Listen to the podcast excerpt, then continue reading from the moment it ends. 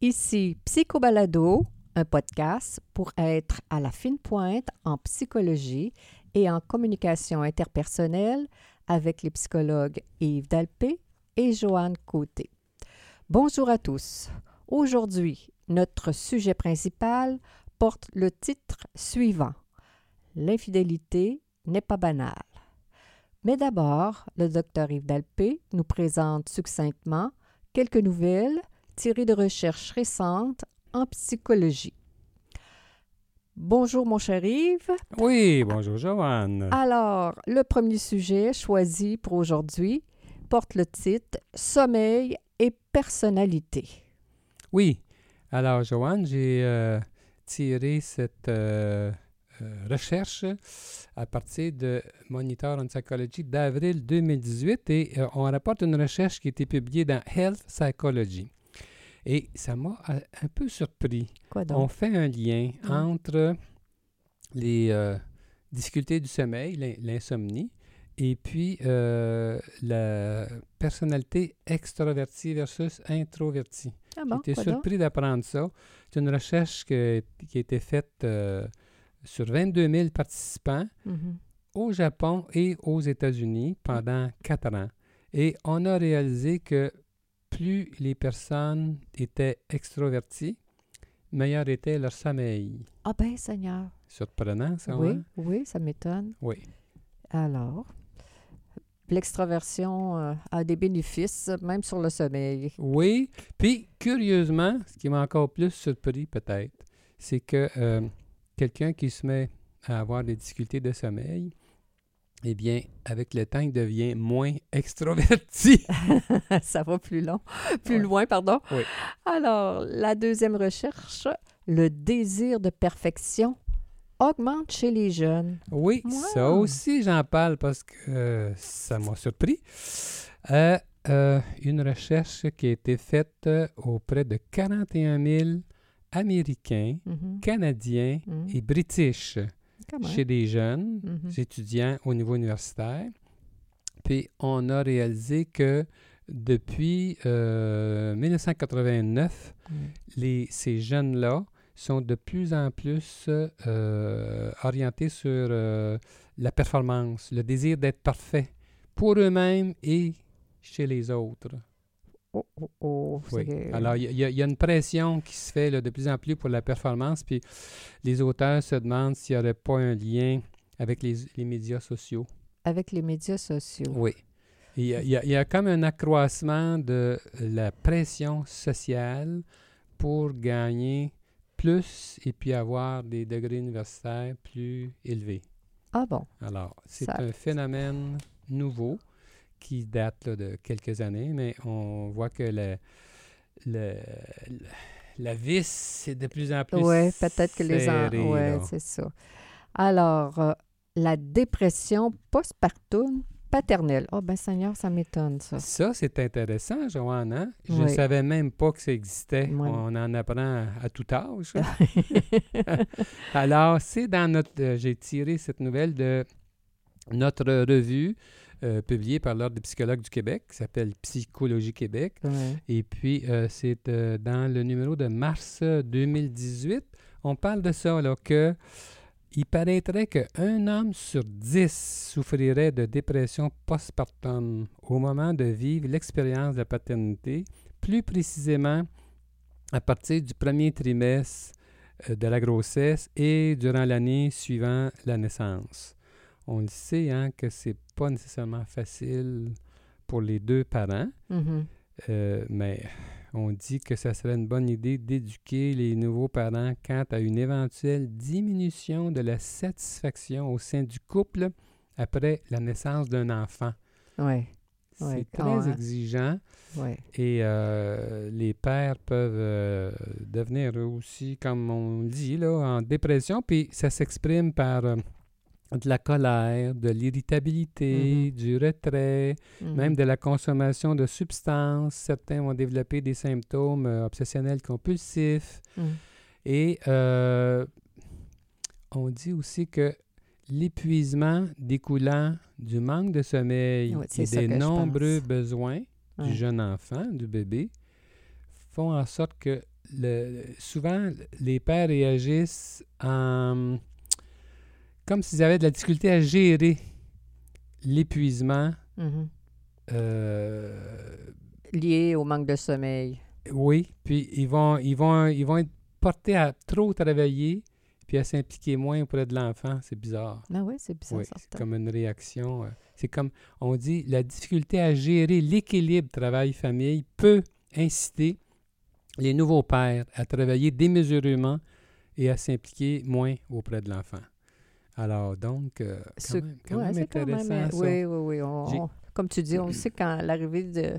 Quand on fonde notre famille, qu'on porte nos, nos petits-enfants, c'est euh, une somme colossale d'énergie. euh, la, la, la... Il nous reste plus beaucoup de temps quand on veut faire un bon travail, entre guillemets, avec nos enfants. hein. Ça, les nuits sont, sont toutes changées. Alors, euh, c'est une. Il a prix à payer pour euh, Pour avoir ce beau plaisir. exactement cette belle joie. C'est exactement. Et maintenant, le- on s'attaque à l'infidélité n'est pas banale. C'est pas un titre banal non plus, chérie. Non. Alors, l'infidélité n'est pas banale. Notre sujet d'aujourd'hui est tiré du titre de mon livre, Et voilà. devinez, qui s'appelle L'infidélité n'est pas banale, que j'ai publié en 2006 et qui, euh, euh, qui est euh, encore euh, disponible dans Mhm. les librairies. J'en suis vraiment content. Je pense qu'il est encore d'actualité, même après toutes ces années-là. Il a été réédité plusieurs fois. Et j'en suis bien content. Dans ce livre-là, j'apporte beaucoup d'informations sur l'infidélité, sur les sortes d'infidélité, façon d'intervenir, puis je fais des liens avec les, les personnalités dysfonctionnelles. D'accord. Mais aujourd'hui, on s'est entendu pour parler plus plutôt de, des dommages à la relation, des difficultés que l'infidélité peut apporter euh, dans un couple. Exactement. Les dommages à la relation euh, extra-conjugale, hein, ça, ça, ça s'attaque euh, à l'existence même euh, du mariage. hein, quand on, les, les couples sont confrontés à, ce stress qui est la relation extra-conjugale. Et même euh, pour, euh, on dit que les, les couples qui en survivent, la guérison peut prendre plusieurs mois ou même plusieurs années avant que la confiance, le confort, euh, la stabilité reviennent complètement. Et malheureusement, il y a certaines personnes euh, qui s'en remettent jamais. Joanne, j'avais choisi mon titre, L'infidélité n'est pas banale, parce que je trouvais, comme toi, Mhm. euh, que euh, souvent dans les médias, Mhm. c'est rapporté d'une façon à ce que ça soit des fois presque une bonne idée. Presque cute. Oui, Oui, c'est oui. ça. Puis Oh. c'est encore comme ça. J'entendais une interview cette semaine à Radio-Canada, puis ça me, ça me scandalisait. Ah, c'est pas comme correct, si ça. euh, le fait d'avoir d'être infidèle, d'avoir des relations extra-conjugales, euh, c'est associé avec euh, avoir des valeurs de la gauche, euh, euh, avec avoir de la liberté de penser, puis de Ouais. pas de pas s'en laisser imposer par la société, puis d'avoir une plus belle vie sexuelle. Puis Ouais. je trouve qu'il y a énormément d'illusions dans tout ça, puis D'illusion, voire de snobisme ou encore d'innocence ou presque... c'est- on- je veux dire sans dramatiser on peut on toujours pas pour dire que quand, quand on va au cinéma et on voit ça on dirait qu'en bon québécois qu'il n'y a rien là là hein? c'est c'est c'est ils font pas le tour de la question Très mal. Puis ce qui est nié souvent dans ces cas-là, c'est que on a, on- c'est comme si on ne réalisait pas que le- le- l'importance du, du couple, la signification du couple, Mm. comment c'est notre ancrage dans la vie, comment on a besoin de racines, comment l'autre est important Mhm. et, euh, et comment euh, le fait d'être infidèle menace Mhm. la, la- la famille, menace le- le- toute notre histoire personnelle avec la pers- euh, avec euh, le, le couple là, je veux dire c'est c'est les, les enfants, la belle famille, les amis, euh, tout ce qu'on a construit Tout ça. sur... Notre euh, identité fondamentale. exactement. Alors, c'est très dérangeant. On est bien placé pour le savoir, hein, parce qu'on reçoit beaucoup de gens qui euh, viennent nous voir justement parce qu'ils souffrent de- des conséquences de l'infidélité. Et selon plusieurs recherches, semble-t-il d'ailleurs que 30% des couples entrent en thérapie conjugale à cause des suites de l'infidélité. Alors, ça, ça, ça dit quelque chose, là. C'est pas, euh, c'est pas banal. c'est bon. pas banal. Ça dérange. Ça dérange, ça prend de l'énergie, ça... Bon, on peut parler euh, de bien des effets euh, négatifs. Mais que- au- au- autant le- l'infidèle que la personne trompée, d'ailleurs, exact. peuvent en souffrir. Oui, Hein? c'est- exactement. L'infidélité, c'est le partenaire infidèle lui-même peut se sentir anxieux, honteux, exact. coupable. Oui. Il peut être, en, il peut être en, proie avec une ambivalence interne excessive Ouais, il ne sait pas quel partenaire choisir. C'est-tu dans ce entre sens-là? les deux, dans ce sens-là. Ou- C'est qu'au début, il peut avoir beaucoup d'euphorie. Absolument. Il peut avoir, évidemment, il y a, beau- il y a beaucoup, beaucoup de plaisir, à le faire. L'estime de soi peut Être être boostée. euh, boostée, c'est sûr. Mais après un certain temps, là, euh, c'est autre chose qui entre en ligne de compte et Ouais. euh, c'est pas. euh, souvent, souvent euh, moi, on entend beaucoup de confidences, on le sait, là. Les Exact. gens, des fois, les gens se disent si j'avais su, jamais je me serais embrayé Exactement. comme ça. Exact. Euh, puis aussi, sur la personne trompée, ben là, c'est Ouais. sûr que ça peut être terrible, là. Ouais. Parce- Mais as-tu observé, Yves, que moi, je trouve que les gens qui sont infidèles, en tout cas ceux qui, qui nous consultent, souvent, la personne va dire J'étais déprimée avant, dans les mois avant euh, une infidélité. Euh, souvent, je vais entendre aussi J'étais certain que, ou certaine que tu ne m'aimais plus.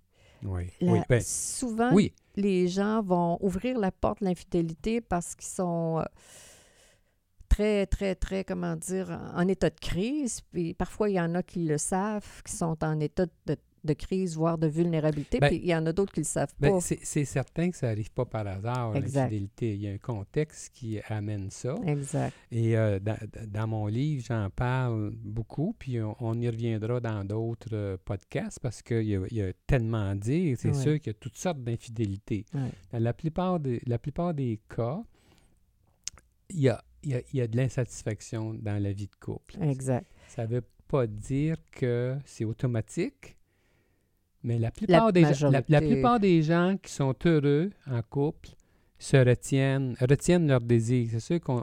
Leur désir, le- c'est leur, leur attirance pour autrui, Oui, le désir de, de dépasser une ligne, euh, j'appelle ça de, au niveau de la séduction. Les dépassent, j'appelle ça, ils Absolument. dépassent pas la ligne parce qu'ils C'est- savent qu'ils rouvrent une porte. Ils ne veulent pas qui est menacer justement leur vie de couple, ne veulent pas faire de peine à l'autre. Euh, c'est sûr, on est tous attirés Les uns. Les uns vis-à-vis Avec- des autres. Hein, pour les hétérosexuels par les femmes, les homosexuels par d'autres Par personnes. on est tous attirés par d'autres. C'est sûr que quand on, on se lie à un amoureux, une amoureuse, ça ne veut pas dire qu'on n'aurait plus jamais d'attrait pour d'autres. C'est impensable, Mais non. à moins de ne pas être fait comme tout le monde. Hein, c'est normal. Alors pourquoi? Oui, Mais il semble, selon les recherches, il semble que les- la plupart des gens heureux, ils sont... ils savent le danger de Ils ne se permettent l'infidélité. pas. C'est ça. Ils ne se ça. permettent pas d'aller dans cette voie-là. Exact. Il y a quand même une sorte d'infidélité Ouais. parmi les sortes. On sait, hein, les hypersexuels. Dans ces cas-là, ces gens-là n'ont pas la même morale que tout le monde. Non. On sait que dans cette catégorie-là d'hypersexuels, il y a surtout des hommes, hein, qu'on retrouve souvent des hommes et euh, c'est pas ces personnes-là qui consultent le plus aussi, là, hein, parce Mal- qu'ils sont pas malheureux jusqu'à jusqu'à temps qu'ils se font découvrir. et oui. alors, euh, Mais si on revenait un petit peu, Joanne, sur euh, les effets de l'infidélité, ce qu'on avait... on- Oui. On, a parlé des, des- des, de- de celui qui trompe, mais la personne, Personne qui est trompée, oui, là, la personne qui est elle trompée. est sous le choc.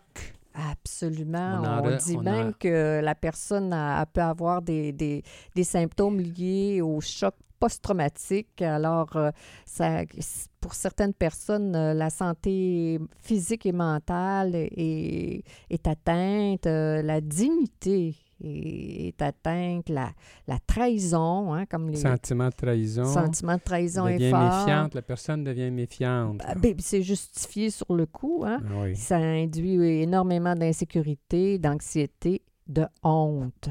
Même les gens se sentent honteux, même si, comment dire, même s'ils poursuivent la Ben, relation avec la, la C'est- personne. C'est-à-dire qu'ils se sentent honteux de poursuivre. Parce que, Exactement. parce que l'environnement leur fait voir Ben que, oui. bon, ben là, t'es victime, garde le pas fin, la Ben pas oui, ou la poffine, mais fais le sac vert au plus là, vite, puis mets ça, de- mets ça dehors. hein, Au la- lieu la- de. Alors qu'il faut, euh, Ouais. dans ce temps-là, c'est sûr qu'il faut y penser comme il faut. Puis Oui. euh, il y a beaucoup de choses à dire là-dessus, là. Oui, absolument. Euh, absolument. alors, alors, il y a beaucoup de. Alors, la personne qui est trompée, elle, elle est envahie de pensées intrusives. hein. C'est comme une cassette euh, vidéo qui joue sans arrêt dans sa tête et euh, ça s'intensifie. Il y a des moments, bon, quand ils reprennent les activités sexuelles, la personne se sent très anxieuse, très, euh, bon, elle se compare avec l'autre personne avec qui elle a été trompée, ou encore ils écoutent un film ou ils écoutent la télé, puis là, il y a des, on appelle ça des rappels, là, ils écoutent euh, et on voit des relations extra-conjugales sur leurs yeux, puis là, autant la personne trompée que la personne qui a trompé, ça, va, ça, ça, ça induit, euh, ça induit euh, un, malaise, là. Alors, euh, c'est, comme j'ai dit tout à l'heure, euh, la personne trompée, on- elle est aux prises avec euh, des réactions post-traumatiques. C'est quoi ça? Bon, évidemment, de l'insomnie, l'irritabilité, euh, de la colère, des difficultés de concentration. Puis, il y a, il y a aussi, euh, on le sait, hein, Joanne, que ça peut même aller à la dépression majeure. Ah, ben oui. J'ai vu une recherche qui avait montré que 72 des femmes trompées avaient vécu un épisode de dépression majeure dans les deux mois qui ont suivi La- l'infidélité. Alors, La, la- la- la découverte de l'infidélité. oui, ça les a plongés. Oui, oui, dans une dépression majeure avec des... euh, souvent, il y en a qui sont obligés de prendre euh, des médicaments, pour, ils ont recours à la médication pour être capable de retrouver le sommeil. Euh, bon, il y a plein de trucs là, pour les aider à, retrouver le sommeil. il y a plein de trucs aussi pour les aider à, retrouver leur vitalité, à, à l'énergie. Euh, bon, euh, on parlait de réaction post-traumatique. Ensuite, euh, de, donner- a- as-tu d'autres choses à ajouter, Chérif? Bien, c'est que euh, face à ça, là, la, la question d'infidélité, on peut. Souvent, les gens pensent que c'est une question de morale, une question de morale sexuelle, comme si Le bien et le mal? le bien et le mal, comme si c'était la religion qui n'avait pas d'affaires là-dedans, comme si. Mais c'est pas une question de morale religieuse. euh, Mhm. C'est la question de savoir si on fait de la peine à l'autre, à la personne qu'on est supposé d'aimer le plus, si c'est dérangeant ou pas, si, euh, si ça, a du, ça a du sens par rapport à ce qu'on vit, euh, soit individuellement ou conjugalement. C'est ça qui est en cause. Et moi, euh, dans mon livre, j'ai fait des liens beaucoup avec les La styles de personnalité. parce que, selon moi, mon hypothèse, c'est que moins on fonctionne bien dans la vie sur le plan personnel, plus on a de difficultés conjugales Ouais. et plus on est à risque d'être infidèle. Maintenant, ceci étant dit, là, je, serais- je tomberais dans le ridicule si je disais que les gens qui sont infidèles sont tous des gens qui ont des troubles de personnalité. C'est totalement faux. c'est- pas ça mon idée. Là. Non, non. Mais il ne faut pas non plus nier ça. Puis il faut savoir ça. là, Ouais. quand on a. On le sait, les recherches nous le disent. Ouais. là. Quand on a de la difficulté à s'entendre avec la personne qu'on a choisie, qu'on a- avec notre amoureux, notre amoureuse, c'est c'est souvent qu'on a, on a des problèmes. On, on a de la, dim- de la misère au, au niveau de, du fonctionnement de notre personne. Exact. Puis il y a comme un enchaînement. là. Ah oui, c'est un jeu de dominos. Ouais, Je- faut J'avais pas- un jeune couple euh, cette semaine pour dire ça. Puis, le, le- évidemment, le, celui qui a trompé avait des difficultés au niveau de l'affirmation de soi face à sa conjointe. Ce qui est fréquent. c'est assez fréquent. Et euh, s'ajoute à ça, c'est comme si la personne a un complexe d'infériorité face à l'autre. Et puis, ce faisant, elle s'affirme moins, a plus de difficultés à gérer les tensions, hein, a plus de difficultés à, à négocier au niveau de les multiples décisions qu'on a à prendre dans notre quotidien, dans notre vie euh, de tous les jours et, dans notre vie de cours. Et là, elle accumule euh, de l'impuissance, de la, la, la frustration, puis ça, tout La à l'heure, morosité. la morosité, puis la ça dépression. s'exprime finalement par, Par- de l'infidélité. Ça, c'est très Exactement. fréquent. Exactement. Et il y a un autre point, Yves, je ne sais pas si tu as remarqué aussi, les personnes qui vont être trompées, je trouve qu'avant l'infidélité, comme la relation est d'un, la relation conjugale se, se, dé- se désagrège, détériore. se détériore, exactement. Souvent, la personne euh, va, avoir des symptômes, que soit d'anxiété, de panique, de, de, euh, de- même un peu dépressif. C'est comme si Avant, avant la découverte de l'infidélité. avant la découverte. C'est ça que je Exact. Parce que la personne trompée le ressent que Exact. l'autre trompe. Ça Parce va que- souvent, pas tout le temps. Souvent, mais c'est souvent. Je, je- autant, je, je- je le sais d'autant de par les, Entrevue les- individuelle. mes entrevues que par mes, mes, mes lectures Exact. sur le sujet. Et- Les- parce que souvent, les gens pensent que si l'autre ne le sait pas, Ça qui fait pas Ce qu'on mal. ne sait pas, ça fait pas mal. C'est faux, ça. Exactement. Parce que l'autre le ressent Exact. sans comprendre ce qui se passe. La personne trompée peut se sentir plus ou moins déprimée, anxieuse, ça va pas. Ça peut durer des diffus, mois. oui. C'est diffus, Ouais. mais c'est ça le fond de l'affaire. C'est que quand, quand euh, celui qui trompe, là, il peut pas faire ça sans que ça ait des conséquences. Exact. Avec les mensonges, le non-dit, toutes sortes d'attitudes Exact. qui sont... Qui sont, irres- euh, qui sont naïves, je veux dire ça comme Oui, ça, parce oui. que finalement, tout à l'heure, tu as dit que c'est plus, moins on fonctionne bien, plus on risque de, de- de recourir à l'infidélité, mais il y a tout l'autre aussi des gens qui fonctionnent relativement bien, à qui ça arrive. Ah oui, ça ça arrive dans meilleures familles, Oui, chez des gens qui sont assez équilibrés au final, mais qui euh, euh, Ouais. se sentent quand même, euh, comment dire, arrivent à un niveau, ils s'affirment tellement peu, Bon, c'est une des sortes d'infidélité, les gens qui s'affirment pas assez. ou l'autre catégorie, ceux qui sont très, très, très chicaniers. Les gens qui s'affirment trop, là, puis- Mais moi, c'est drôle. et Ce que je trouve beau là, dans mon bureau, là, c'est comme quand les deux personnes, autant la personne trompée que la personne qui a trompé, euh, ils vont dire Hey, ça allait vraiment pas bien dans notre couple. là. Puis moi, je l'aurais pas fait, mais j'étais peut-être à risque de... de, te- de, de te tromper. C'est toi qui l'as fait, là, mais euh, Ça, c'est rare. c'est rare. que les gens... c'est rare parce que c'est... que la personne qui a été trompée, c'est rare qu'elle est capable de reconnaître ça si facilement. Non, oui, C'est bien plus facile de tomber dans le rôle de victime absolument. que de voir que la Les- relation... L'état de la relation globale était- Il y avait des choses était- à travailler là, qui, étaient, qui allaient engendrer beaucoup d'insatisfaction, puis c'était à risque de tourner comme ça. Exact. Mm. Alors, comme je dis toujours à- à- à- aux personnes qui, qui, qui traversent ce stress-là, je me dis, les cadeaux sont à venir souvent. Souvent, sur le coup, les gens souffrent énormément, autant la personne trompée que la personne qui a trompé. Mais quand on profite de cet état de, de vulnérabilité pour améliorer la qualité de notre relation, de l'intimité, de la- et de faire, un- j'appelle ça un beau ménage, là, ça, ça fait un Ben, peu concret. Ça peut, justement, cette crise-là peut Peu. faire en sorte que le couple est plus fort après qu'avant, contrairement à ce que tout le monde Exact. pense. Exact. Euh, alors, euh, on va être obligé de penser à la fin, mais c'est certain que euh, on va revenir amplement sur tout ce thème-là parce qu'il y a tellement à dire, puis c'est- ça peut aider énormément. Oui, puis il faut, faut que je te Euh, dise, Yves, que ton livre là, sur l'infidélité, là, tous les, toutes les personnes qui l'ont lu, qui traversaient cette crise-là, ont trouvé ça fort utile, puis je tiens à te féliciter.